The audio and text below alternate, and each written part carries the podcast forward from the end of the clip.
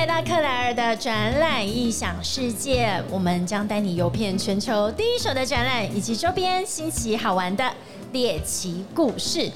第一手的展览资讯就在今天。现在位于南港展览馆二馆 Medical Taiwan 二零二二。这两年疫情其实也让展览的整个形态有很大的转变。例如，你知道什么叫 Live Podcast，以及 Podcast 是什么样子的一个宣传的频道跟平台呢？那今天我们在这个时段非常开心邀请到的是永盘科技的。Rachel 来到克莱尔的展览异想世界。Hello，大家好，我是 Rachel。Rachel，我们来聊你的今天要给我们带来的一些很有趣的资讯之之前啊，先讲一下你听到克莱尔的展览异想世界以及我刚刚的开场，你有没有想说这个是什么样的节目啊？我这其实我自己也会听 podcast，然后我会觉得这样子的节目应该是专门在为台湾就是一些展览，然后可以带来一些说明，让没有办法出门或者是可以在家里，我就可以知道，哎，现在台湾的展览到底发生了些什么？没错，Rachel，你讲到一个重点哦，也就是其实现在无论是在哎，其实去年的 Medical 台湾，在那时候因为疫情刚也是蛮严重的，所以其实要让国外的买主来到台湾，甚至是说，呃，民众要来到这个展场的时候，大家其实都还是有一点的难度的哦。那所以，像今天我们在 Live Podcast 的现场录音的这个内容，后续你直接在家里面的时候，就可以用非常轻松的躺在沙发上，或者是睡前就可以直接用听的。是是是。所以，Rachel，你平常听 Podcast，你是觉得你也很喜欢这种听的内容？对，我很喜欢听的一些内容，然后就如你所说，但我可能是躺在床上，就是可以这样子听一些，哎，有这样子的新知识，就觉得哎蛮不错的。没错，那克莱尔的展览异想世界哦，就是我们一直非常相信，在展览里面有很多的故事发生，然后呃，我们也很喜欢跟这些企业或者是厂商们来分享我在展览里面，或者是我的企业的整个。严格，例如，我要请 Rachel 首先来介绍一下永盘科技是一间什么样子的公司？为什么你们会在 Medical Taiwan 参展呢？我们公司其实是一个台湾四十年的老公司，对。那我们在我们公司其实早期啊，在台湾还没有网络的时代的时候，我们是从布电话线开始。哎，现现在有些年轻人可能连电话是长什么样子都对，可能他们不太清楚电话线的那个接头啊，跟网络的接头其实不一样。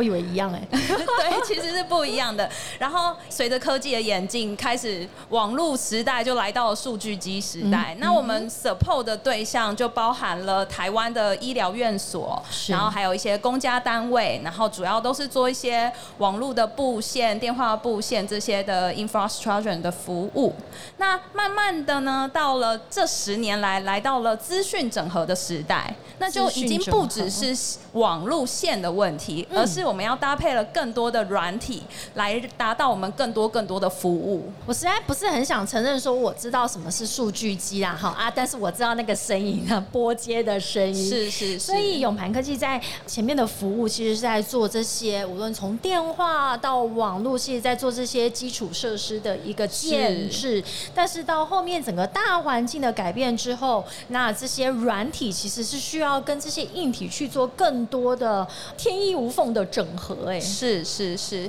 那慢慢的也因为我们服务的对象有医疗院所，所以我们就发现有许多临床上他们有非常多的需求，是可能需要系统整合，需要软体，还要更多的。克制化来符合各家医院各个单位不同的护理流程。没错，尤其到了这个医疗的这个领域、这个产业里面，医疗它要的这需求，我相信跟其他的您所介绍的客户群应该非常不一样。是的，所以我们开始就会研发我们自己的软体，然后。来研发我们自己的硬体。哦，哎，刚刚那个 Rachel 提到，永盘其实是从前面的这个 infrastructure 的建制哦，然后后面去做系统的整合。那你们现在也开始做软体跟甚至是硬体的研发。对，我们在今年的时候取得台湾医疗器材认证，然后我们是做点滴监测的设备，这个也符合目前的 IOT 时代。点滴监测，你意思是说，平常如果我在那边打点滴的时候，以前都只要看到快没有，就会想要尖叫说：“护理师，赶快来救我！”没有错，而且病人还很害怕那个 回血的问题。对，天哪，我的血那么珍贵，是不是会被你全部都抽走？对，所以我们是研发这样的设备，当点滴快滴完的时候，我可以主动通知护理师。嗯，对，因为有时候我们打点滴的时候，我们可能在睡觉，然后可能就会没有。发现哦，没错，就是我就算想要自己时时刻刻去监控，但是打点滴其实是需要一段时间的。所以如果假设病人自己睡着了，护理师又在忙其他的事宜的时候，就可能会有这样的风险。但透过点滴的监测，其实就可以把这个问题解决掉。是透过我们这样子的监测的话，护理师即使不在现场，当点滴快滴完的时候，他可以在护理师白板或者是推车，或者是护理师的行动。的手机工作装置都可以发出。通知 alert 的声音，对，就会告诉护理师说：“哎，我现在照顾的第几床，可能点滴要滴完喽。”那护理师这时候就会赶快去准备下一瓶的药剂。哎，我光是想象，这就已经解决掉很多以往不必要的移动。例如说，如果没有这个 alert，然后透过可能推车上面或者是荧幕的显示的话，以往就是护理师或者是照护员就要一直去看，然后要一直注意点滴到底滴完没有，然后再去通知护理师。但现在因为整合了所有的资讯，那可以让呃无论是照护者或或护理师，无论他在哪边，随时就可以知道目前的状况。是的，而且护理师其实一个护理师在病房单位，他们要照顾十床，超辛苦，所以他很容易。漏掉了哪一个？如果可以搭配这种 IOT 床边的装置，其实可以大幅的减少护理师不断的去 check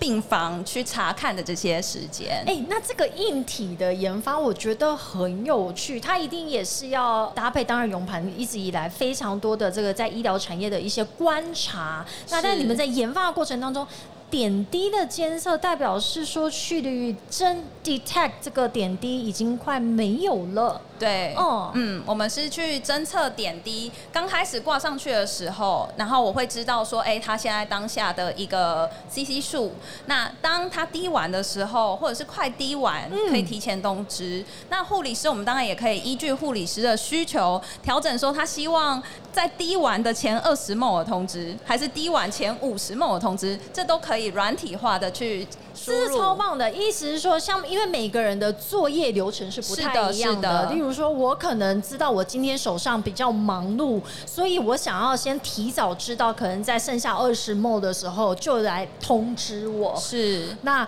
呃不是说只剩下呃午末的时候，那可能我那时候可能手上有其他事情，没有办法及时就到那边去处理。没错，这是一个非常人性化的设计耶。我们也是，因为我们跟医院的关系良好，常常都在做医院方面的生意。那医院都会跟我们提出他们的需要。对，而且这个已经不只是说受照护的人他的一个风险或者是安全性上面的管控，它更是完全去解决掉照护者他的作业上面的整个流程，让他更优化。是的，好喜欢，很希望可以帮助，很适合。对我平常也会有。呃，打美容针，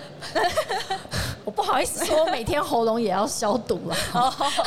我常常都很希望有一个管子可以接到嘴巴里面，让那这如果它快没有的话，也要通知一下。一下，其实理论上是做得到，理论上是做得到，对不对？那我就想到啦，如果说是这样子的侦测方式的话，其实，在医疗照护上面，好像还有其他的可以 apply 的情境，哎。对，其实同样的逻辑，我们在加护病房的时候发现，他们除了要侦测点滴之外，他们还想侦测他们的尿袋啊，就是体液的输出，其实它也都要被精准记录。是的，就是这个尿袋它。护理师常常的临床作业流程，可能就需要常常去倒尿，嗯，然后又需要去记录，还要抄写，然后可能还会有抄错的风险。没错，对。那如果搭配着系统、搭配着设备的时候，这些记录的资讯我会完全的 database 化，那我就可以知道每一个小时的每一个时间点，它到底排尿量是多少。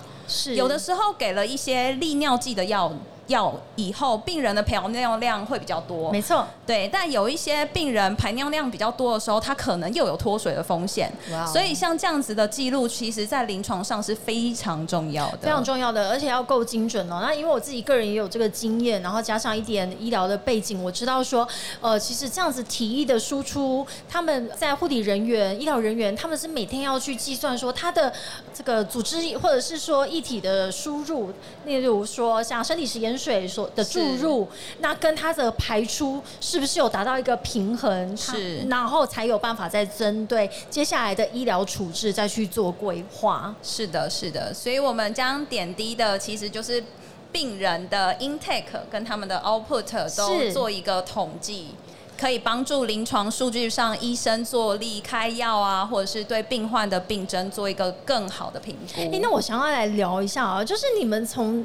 之前的这个系统整合到要跑到做研发这一段，我觉得这应该是一个很大的转捩点。其实是老板有心，老板想要朝这个方向迈进，然后所以我们投入了资源在。建立够我们整个的团队，我们有我们自己的硬体工程师、韧体、软体工程师。因为医疗方面，医院有许多克制化的细节，或者是有许多他们想要弹性调整的地方，所以我们会希望这些的原始码或这些内容，我们都掌握在自己手里。OK，才有办法去因应不同的呃医疗单位，甚至说不定不同的科别，它也会有不同的需求，对不对？是，其实不同。科别的确就有不同的需求，一般病房跟加护病房，他们所需要的软体的一些资料。可能又不太一样。我对于 Rachel 的背景越来越好奇，而且我觉得愿意投入这个研发，其实他真的是有一种头一洗下去之后就无法回头的感觉。是，而且我们老板在布局方面呢，他还专利的布局是他第一件做的事情，所以我们在点滴这部分，我们也有自己的专利。是，然后我们生前的专利也不只有在台湾，在美国、在日本也都有取得发明的专利。对，尤其我觉得。在疫情期间呢，相信这个的需求也应该是非常的吃紧。是因为其实像我自己有朋友是护理师，他已经很久没有放假了，真的很辛苦。对，那临床上其实，在疫情的时代，要怎么样降低护理人员感染 COVID disease 的风险？那其实就是当然是减少接触嘛，所以。当如果有这样子的设备导入的时候，护理师不需要到临床就可以确认所有的议题。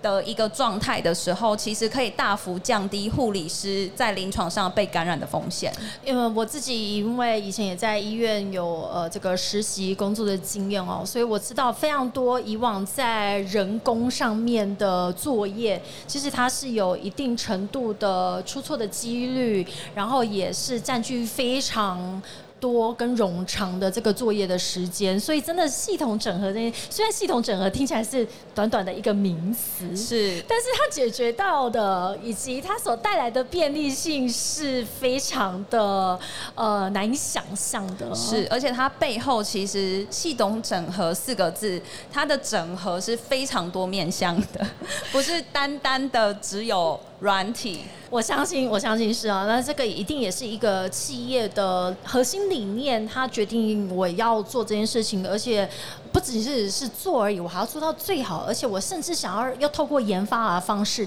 让它更好，做到别人想不到的。那个阶段是，最后 Rachel 要不要跟我们呃再分享一下，今年来到 Medical 台湾，我们如果到永盘的摊位，可以去体验什么样子的服务，或者是您刚刚提到我们一些研发的新的产品，是不是也可以在永盘的摊位看到呢？是的，就是欢迎，如果想对我们的产品有兴趣的话，可以来到 Medica 台湾，然后来到我们的摊位来看看我们的产品，所有点滴尿袋的相关的监测还有系统都会在这边呈现。是后续如果没有办法来到现场，是在线上收听我们节目的听众朋友们，也可以上永盘科技的官网获得更多的资讯吗？是可以上我们的官网，可以看到更多我们的资讯，也可以联络我们。永盘科技是永远的永磐石的磐石的磐，对啊。那我们今天非常感谢 Rachel 在 Medical Taiwan 二零二二第二天，